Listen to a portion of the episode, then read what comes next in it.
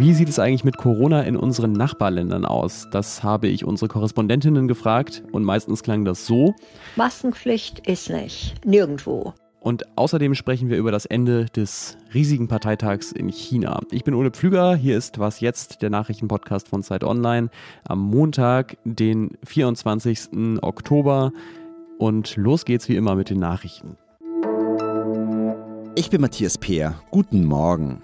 Boris Johnson will doch nicht der Nachfolger seiner Nachfolgerin werden. Der britische Ex-Premier verzichtet auf eine erneute Kandidatur um das Amt. Die Entscheidung hat er mit fehlender Geschlossenheit seiner Parteifreunde im Parlament begründet. Der frühere Finanzminister Rishi Sunak ist damit der Favorit für die Nachfolge von Liz Truss an der Regierungsspitze. Bewerbungen sind noch bis heute Nachmittag möglich. Wer kandidieren will, braucht dafür die Unterstützung von mindestens 100 Abgeordneten. Die Regierung in Kiew und mehrere westliche Staaten haben Russlands Behauptung zurückgewiesen, wonach das ukrainische Militär den Einsatz von Bomben mit radioaktivem Material plane. Der Vorwurf sei absurd und gefährlich, heißt es aus dem ukrainischen Außenministerium. Die USA, Frankreich und Großbritannien haben in einer gemeinsamen Erklärung Russland davor gewarnt, die Anschuldigungen als Vorwand für eine weitere Eskalation zu benutzen. Redaktionsschluss für diesen Podcast ist 5 Uhr.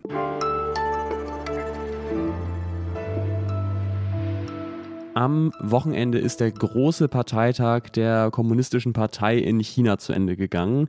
Eine einwöchige, sehr pompöse Veranstaltung, auf der alle fünf Jahre die große chinesische Politik gemacht wird. Aber wenn ich in drei Worten zusammenfassen müsste, würde ich sagen, Tabubruch mit Ansage. Wie erwartet hat sich Chinas Staatschef Xi Jinping für eine weitere Amtszeit bestätigen lassen und das ist deswegen ungewöhnlich, weil bisher eigentlich eine Altersgrenze von 68 Jahren für hohe politische Ämter galt in China.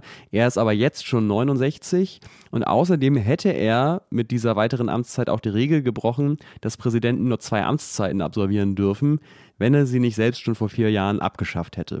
Wohin jetzt China nach diesem Parteitag politisch steuert, lasse ich mir erklären von unserer Korrespondentin Xifan Yang. Hallo.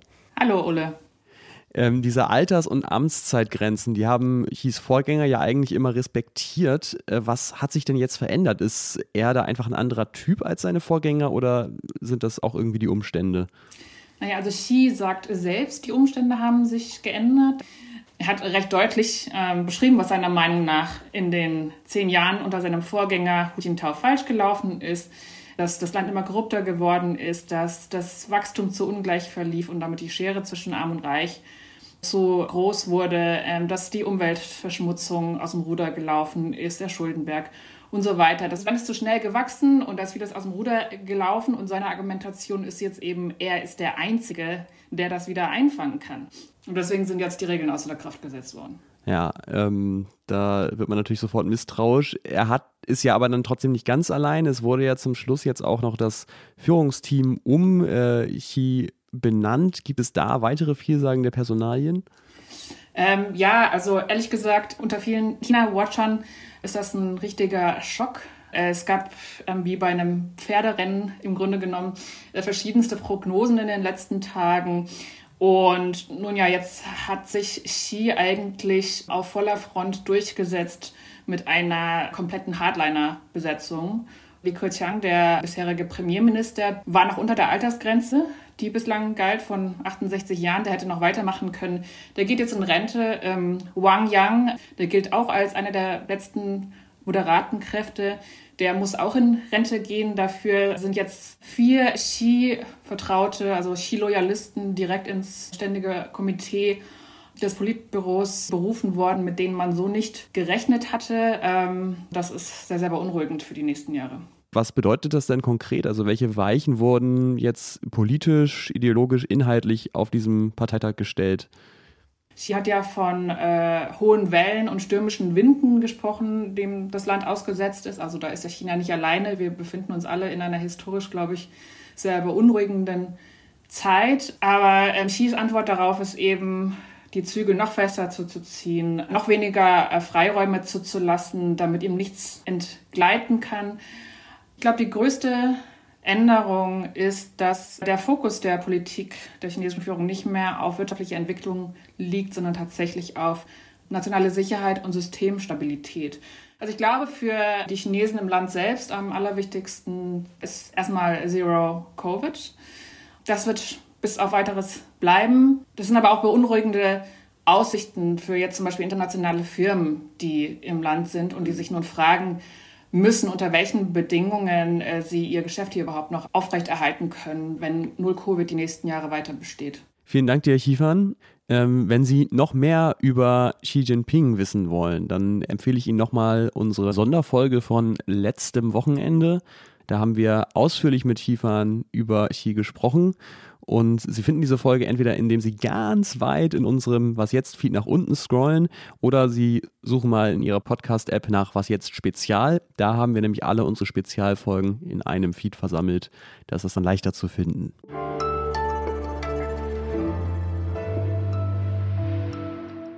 Und sonst so?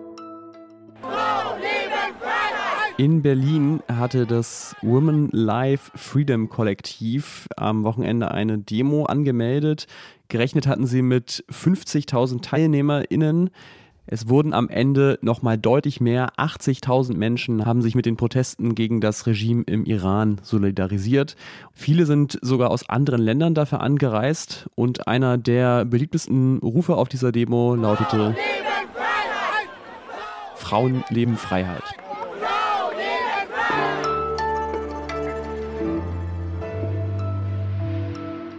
Der Herbst ist da, die Vögel ziehen nach Süden und die Maskenpflicht kommt zurück, wahrscheinlich jedenfalls. Klar, in den Öffis war sie nie weg, aber in mehreren Bundesländern entscheiden die Regierungen in den nächsten Tagen, ob und inwieweit sie auch in anderen Innenräumen wieder eingeführt wird. Darunter sind Berlin, Brandenburg oder Sachsen-Anhalt. Deutschland geht aber tatsächlich in Europa ein bisschen einen Sonderweg und äh, wie das die anderen Länder nämlich handhaben, das habe ich mir von unseren Korrespondentinnen erzählen lassen unter anderem Frankreich, Österreich und Großbritannien. Den Anfang macht jetzt aber Zeitredakteurin Ricarda Richter, die zwar nicht vor Ort ist, aber sich sehr gut auskennt in Skandinavien. Ja, die skandinavischen Länder waren ja diejenigen, die schon vor über einem Jahr, nämlich im September 2021, ihren Freedom Day gefeiert haben. Dann kam der Herbst und die Omikron-Variante, da musste das Ganze nochmal zurückgenommen werden. Aber im Februar hieß es dann endgültig, okay, die Maßnahmen werden ausgesetzt, die Pandemie ist vorbei.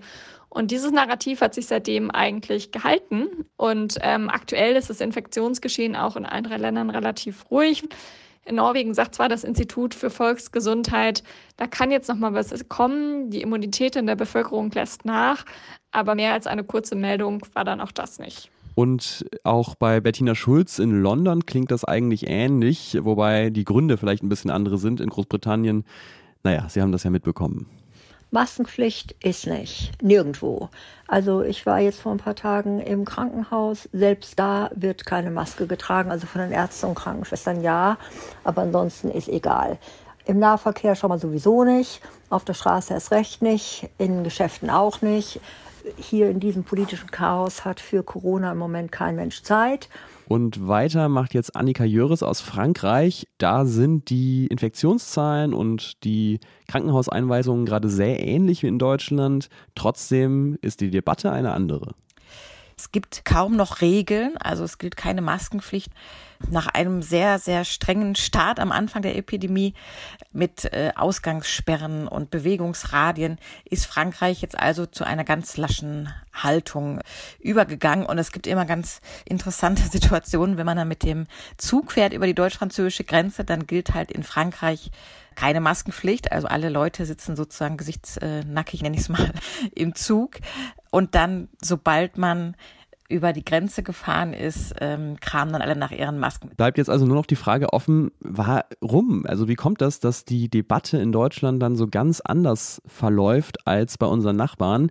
Und dafür habe ich mir nochmal meinen Kollegen Tilman Steffen ins Studio geholt. Der schreibt nämlich seit anderthalb Jahren über jedes Hü und jedes Hot der deutschen Corona-Maßnahmen.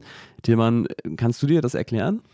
Ja, ich glaube, man kann sagen, vielleicht hat das auch damit zu tun, dass in Deutschland alles immer sehr genau geregelt sein muss.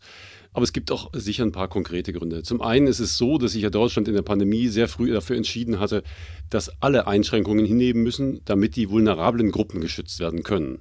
Ein weiterer Punkt, glaube ich, ist, Gesetzgebung in Deutschland funktioniert so, sie wird immer sehr rechtssicher gemacht. Mhm. Und oftmals, das habe ich einfach auch schon gehört, im Gespräch mit, mit Juristen, die sagen dann, ja, äh, es wird mitunter einfach das äh, Soziale ein bisschen vergessen und gerät in den Hintergrund.